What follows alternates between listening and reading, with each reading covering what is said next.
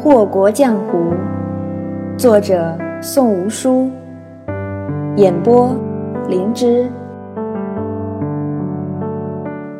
第五十一章：意见入佳境。原本长安到洛阳并不算得十分的远，可柳灵玉一行人因了各种缘由，一共用了十多天才到。两辆马车趁着暮色驶入洛阳城，又在城中兜兜转转了许久，才停下。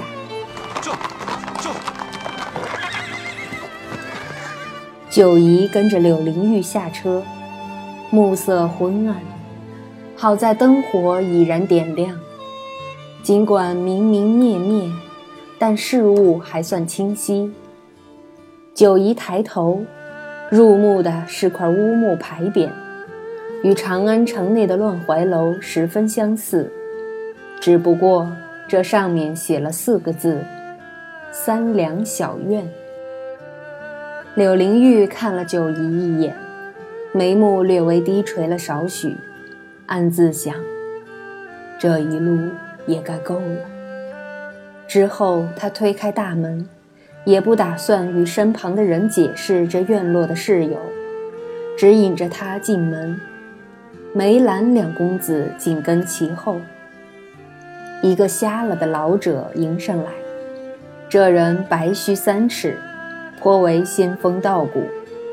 见了柳公子，便躬身道：“公子，老朽久候了。”他的声音粗哑低沉。尽管是弯着腰，却还是露出些许强硬和威势。九姨觉得这老者甚是古怪，原因无他，能在柳公子面前不卑不亢，对于一个下人，这等的气度实在是好的有些过头了。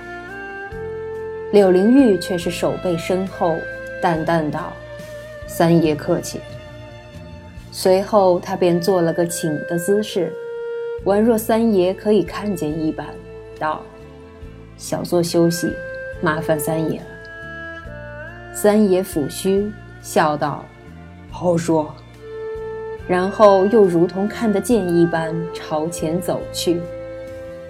五人进屋，柳灵玉与三爷居于上座，梅兰二人立是柳公子左右。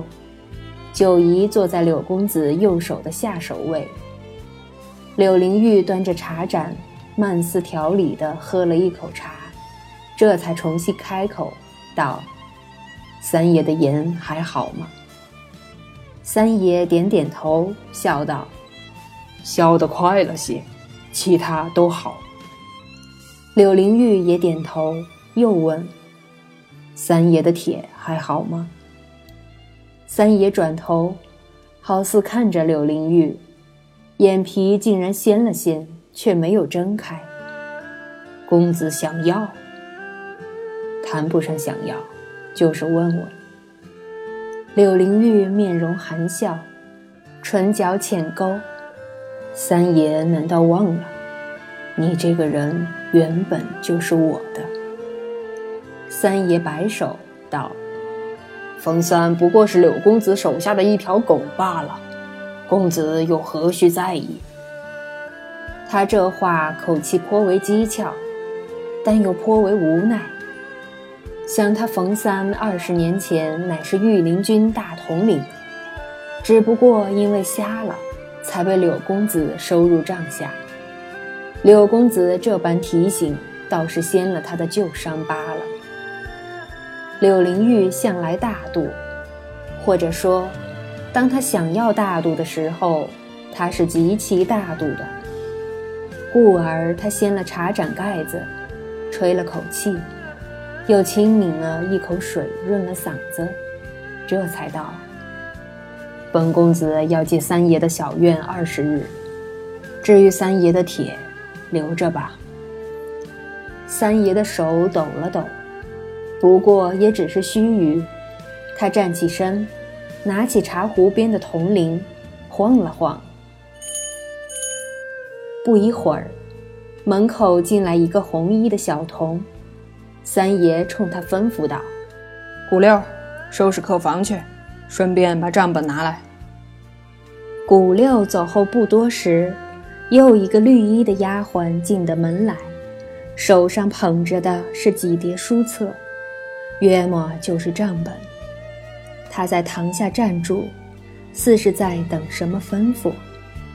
三爷便朝前招了招手，道：“请吧，把账本呈给柳公子。”九姨觉得有趣，红男绿女最为相配，这三爷还真是个有意思的人。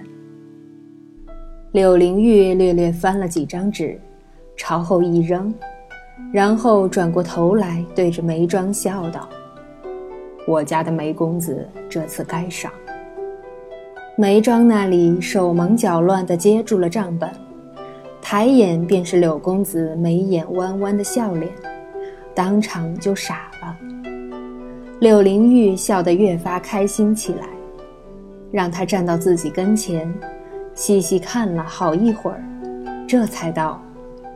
你收账的次数多，可谈生意这是头一回，办得不错，本公子要赏你。你想要什么？整个大堂里寂静无声，兰场是习以为常了，冯三是处变不惊了，九姨则是皱了皱眉头，猜想到：莫不是又要罚人了？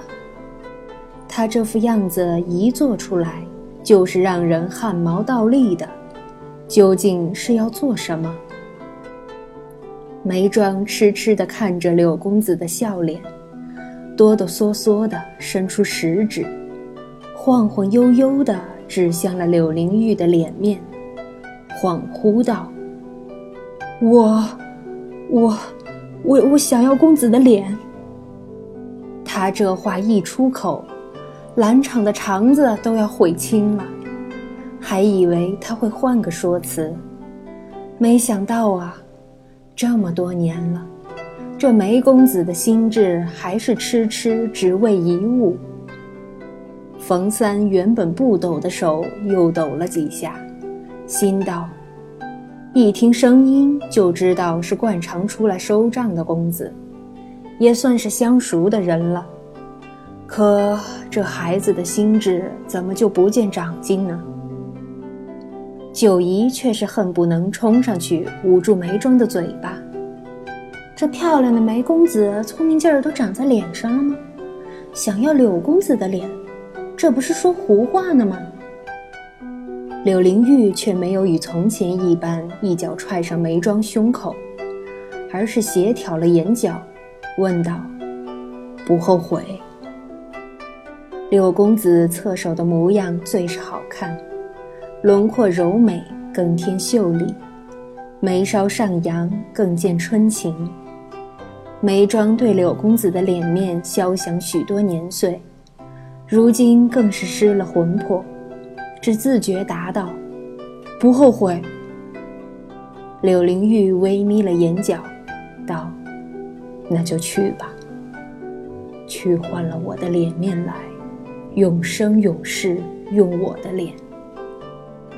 他的嗓音本是冷清悦耳的那种，如今却变得有些沙哑，而且格外的温柔，让人听了好似被催眠了似的。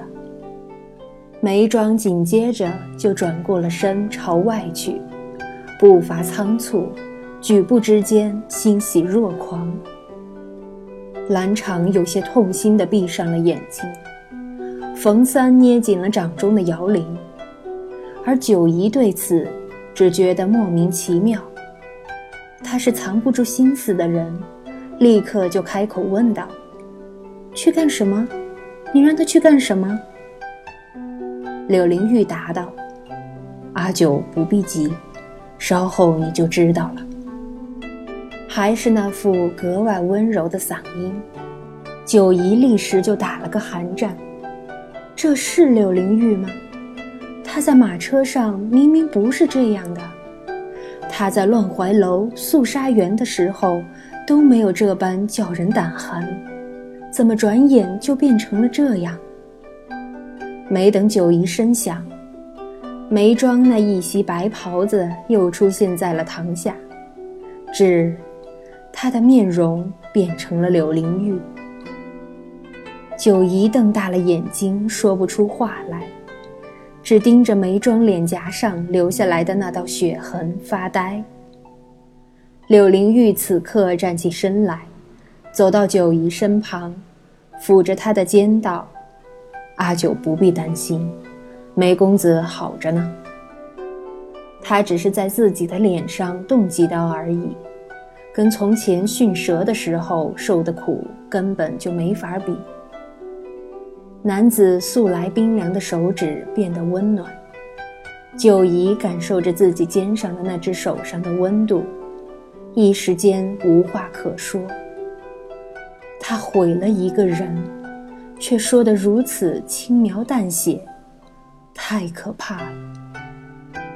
柳灵玉好像是知道九姨所想，轻轻抚了抚她的背，俯身在她的耳边低声道。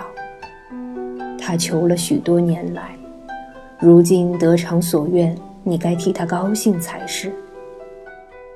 九姨噌的一声就站起来了，猛地扭过头来看着柳灵玉，蹙眉道：“你怎么这么心狠？”柳灵玉淡淡看过来，问道：“我对你狠，我都舍不得杀你。”九姨沉默。而此刻，眉庄上前，顶着张柳灵玉的脸笑道：“九姑娘，我很喜欢公子的脸呢。”平日里的眉庄是漂亮的，骄傲的，而此刻，她如一个孩童般心满意足地笑着。这张脸真碍眼。九姨说不出那种心情，只觉得恶心极了。柳灵玉才不会笑得如此天真烂漫。这些日子，他与柳灵玉共乘一车，有时候的确是玩得勉强和乐。可，柳公子素来淡淡，做的最多的事，除了阅读书册卷宗，便是若有所思。九姨一直知道的，柳公子貌柔心狠，可。他以为他不会太狠，至少对自己人不会。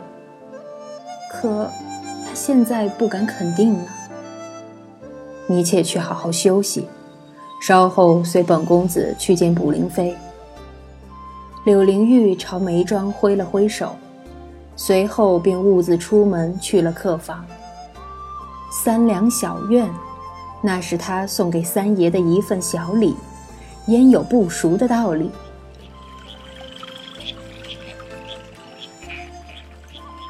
夜色的确是浓的，小院深处的灯火并不辉煌，映着嶙峋的怪石，颇有些可怖阴森。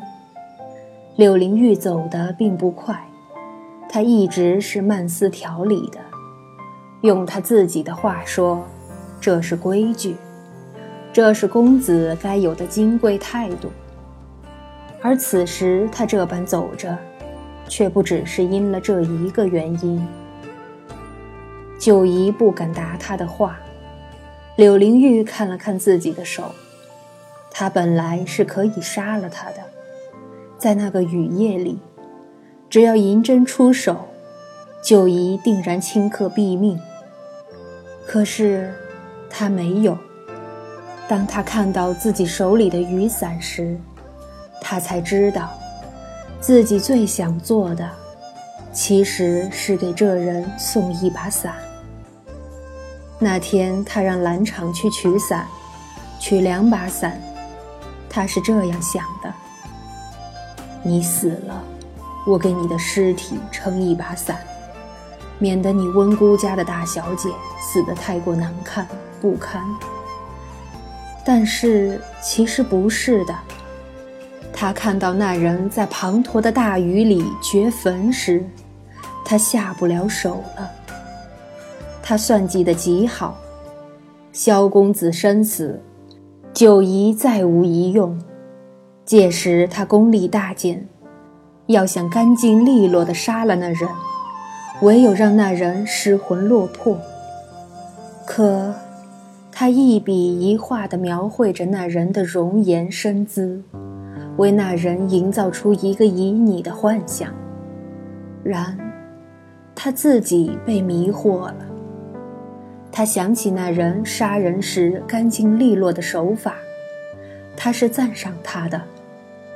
于是他想绣一幅小图，那样精致的针脚，细细密密的，藏的不过是他自己的心思。他知道，自己舍不得了，他动心了。那人不知道，当他对着他说出。你让我起了执念时，他几乎想要落荒而逃。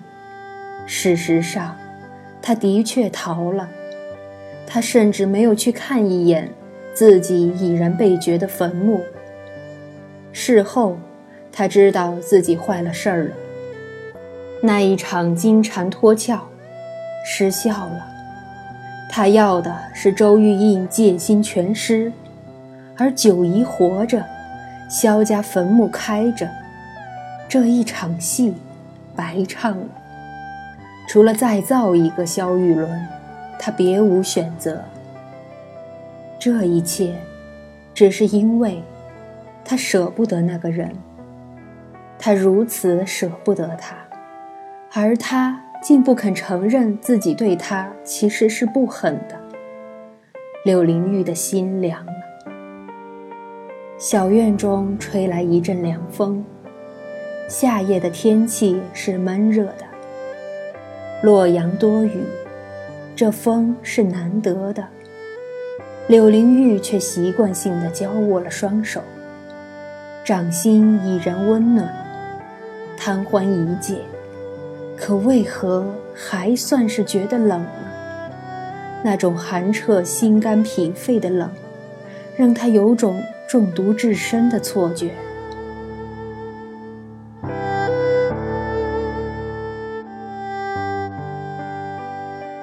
九姨在堂下站了小一会儿，回过神来便飞快追了出去。她是一个聪明的人，九姑娘圆滑刁钻，不然乱世之中活不到现在。同样，九姑娘心狠手辣。不然，江湖之中混不到一流的境界。她自己杀人如麻，这时候倒埋怨起柳灵玉来了，真是无理取闹了。九姨的轻功是极好的，当他以踏云绝身法紧跟柳灵玉身后时，他瞧见的是一道修长寂寥的背影。柳灵玉好穿蓝衣。深蓝为最，墨也似的蓝，混淆了夜色。九姨突然不敢走了，她怔怔地看着那抹寂寥的深蓝，入了房门，久久才重新迈步。推门而入，九姨所见的是叠棋子玩耍的柳灵玉。男子长眉缱绻，凤目清扬。纤长素手之黑子一枚，更衬肤白如雪。柳灵玉是不知黑子的，她与九姨对弈，从来不会先行落子。先行一步对她来说是没有必要的。可现在，她执黑子，这是不是意味着，她要先行一步呢？你要去杀卜灵妃？九姨坐到他对面，他也不知道自己为什么要这么问，只冥冥之中有一根线牵引着他，让他就那么问了出来。第十三颗棋子下落，满盘皆输。柳灵玉抬眼，阿九留在三两小院就好，别的你不用管。九姨拿起一颗黑子。和以往一样，左手支着下巴，玩起叠棋子来，叠到第十三个的时候，他笑了笑，道：“柳公子忘记了，阿九是最好的杀手。只身闯敌营，如入无人之境，这在旁人是个笑话，是痴人说梦。可在九夷，那就是小菜一碟。”柳灵玉浅勾了唇角，眸中温情无限。你有那份心，我领了。黄金收手，天下皆知，何必坏了规矩？更何况，大名鼎鼎的贪欢公子，就算是还在将养之中，也不至于斗不过区区那几个小兵。我整的烂摊子，我来收。你那出金蝉脱壳，既然是我弄砸了的，那让我陪你唱一出偷龙转凤，有何不可？九姨微扬下颚，深刻的面容生出几分凌厉的嚣张，甚是夺目。九姑娘是个人精，一番思前想后，焉能不知其中曲折？柳灵玉浅笑，点了点头。你是懂的，温姑家的大小姐，果然足够聪慧。